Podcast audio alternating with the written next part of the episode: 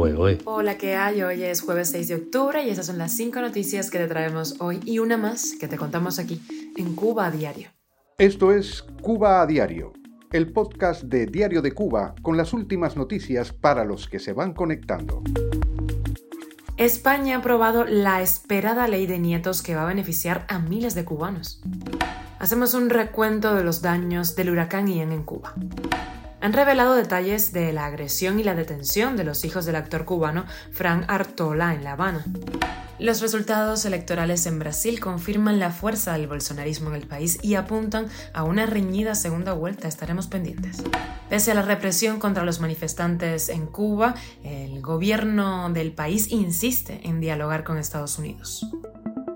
Esto es Cuba Diario, el podcast noticioso de Diario de Cuba.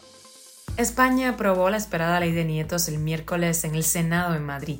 Esa ley va a beneficiar a los hijos o hijas que no nietos de quienes se naturalizaron españoles al amparo de la ley de memoria histórica de 2007, pero en ese momento no pudieron acceder a la ciudadanía por ser mayores de edad. Según se desprende del texto de la disposición, ahora podrían optar por la nacionalidad los descendientes de españoles nacidos fuera de España que su padre o madre, abuelo o hubieran sido españoles y que como consecuencia de haber sufrido, por ejemplo, exilio por razones políticas, ideológicas o de creencia, hubieran perdido la nacionalidad española. También pueden aplicar los hijos e hijas de españoles nacidos en el exterior y de mujeres españolas que perdieron su nacionalidad por casarse con extranjeros, como obligaba una ley del régimen de Francisco Franco en aquel momento. Poco a poco se van conociendo los daños que dejó a su paso el huracán Ian. Por ejemplo, en Pinar del Río, según el diario oficialista Granma, permanecen más de mil personas en centros de evacuación y el nivel de recuperación del servicio eléctrico está a la altura del 19.8%.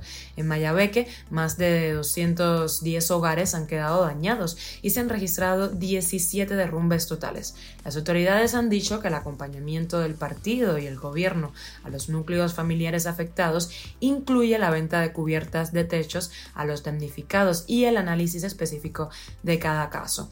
En Artemisa, el huracán categoría 3 golpeó fuertemente sobre todo en municipios del oeste, Bahía Honda, San Cristóbal y Candelaria.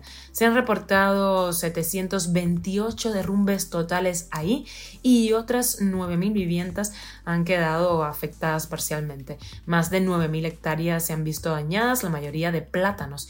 Y a nivel de electricidad, casi todos los circuitos eléctricos eh, de la provincia se vieron afectados. En La Habana hubo 38 casas que quedaron en ruina totalmente y ha dañado este huracán a más de mil viviendas de forma parcial. Cuba a diario. Y miramos a las protestas, a la represión que se han desatado en esas manifestaciones en diferentes puntos de Cuba, especialmente en La Habana. El mundo de la cultura está conmovido por la detención y golpes a los hijos del actor cubano Fran Artola. El tío de los jóvenes que siguen presos en Cien y Aldabó pidió su liberación y reveló más detalles de la represión que sufrieron. Hilary Gutiérrez tiene 26 años y una niña de 5 años que ahora mismo está bajo el cuidado de su abuela, así lo dijo Lázaro Plasencia, el tío de, de ambos detenidos. Fran Artola tiene 18 años recién cumplidos, dice que estudia en el preuniversitario Tomás David eh, terminando su 12 grado. Cuentan que ambos participaron en las protestas que hubo en línea IF en el Vedado. Allí hubo policías controlando que no hubiera agresiones de parte de ninguno de los dos lados, algo positivo, dice, y todo salió Pero volviendo a la casa, eh, su sobrino eh, estaba siendo esperado por cuatro policías vestidos de civil. Lo golpearon entre todos, incluso después de desmayarlo, lo siguieron golpeando. Y todos los vecinos escucharon además sus gritos pidiendo auxilio y que pararan. A su amigo lo golpearon entre siete desfigurándole eh, el rostro, la cara. Vamos a estar muy pendientes de este caso. Y viajamos a Brasil con un artículo publicado por Andrés Cañizares en Diario de Cuba. Las encuestas en ese país fallaron y no captaron el apoyo real que tenía en las urnas Jair Bolsonaro, el conservador. La fuerza política que ha logrado el bolsonarismo fue subestimada. El eh, balotaje en Brasil, país más poblado de América Latina, tendrá lugar el viernes 30 de octubre. Se pronostican cuatro semanas de conflictividad política al máximo en ese país.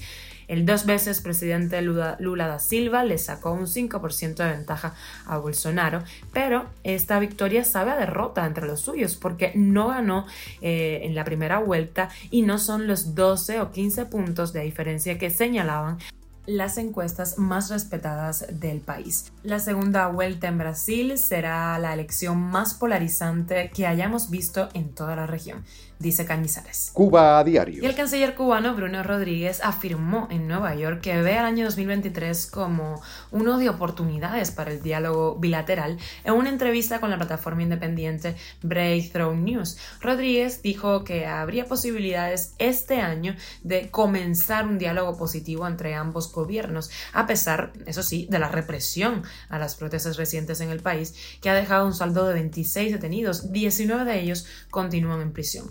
Rodríguez aseguró que Cuba es un factor de estabilidad en la región porque previene actos del crimen organizado, tráfico de drogas, terrorismo, crímenes contra Estados Unidos y tráfico de personas. Reiteró, eso sí, la demanda de La Habana de que es necesario revertir las sanciones impuestas al régimen por la administración de Donald Trump, una de las constantes del discurso oficialista. También habló de la generosidad del pueblo cubano en cuestiones médicas. Lo escuchamos. We decided to, to, to, share our knowledge, um, our, uh, capabilities, our COVID uh, protocols, a set of uh, uh, around 12 state-of-art new pharmacs for treating COVID and our vaccines.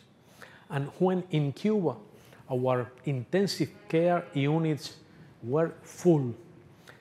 In, in, in, in, the, in the medicine oxygen crisis, um, overwhelmed our healthcare sector, etc., by this uh, inedit um, uh, uh, situation, we dispatch more than 50 medical brigades specialized in epidemic uh, conditions, uh, etc., Ahí dice que han mandado brigadas de apoyo a muchísimos países, incluso durante la situación excepcional del COVID-19. No mencionó que en Cuba la situación para los ciudadanos es paupérrima, con déficit de medicamentos básicos, como por ejemplo antibióticos.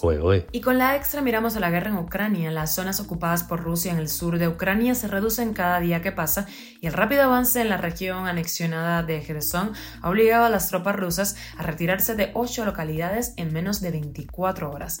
Moscú trata a la desesperada de mantener sus posiciones en la zona, pero no consigue frenar el avance ucraniano. La respuesta del Kremlin ha sido apropiarse por decreto de una central nuclear, la de Zaporilla, la mayor de Europa, bajo control del ejército de Rusia desde marzo. A todo esto, Corea del Norte ha lanzado otros dos misiles al mar de Japón. Así vamos. Esto es Cuba a Diario, el podcast noticioso de Diario de Cuba, dirigido por Wendy Lascano y producido por Raiza Fernández. Gracias por informarse con nosotros en Cuba Diario, el podcast noticioso de Diario de Cuba. Nos puedes escuchar de lunes a viernes en Spotify, Apple Podcasts y Google Podcasts, SoundCloud, Telegram y síguenos en nuestras redes sociales. Allí te leemos. Yo soy Wendy Lascano y te mando un abrazo.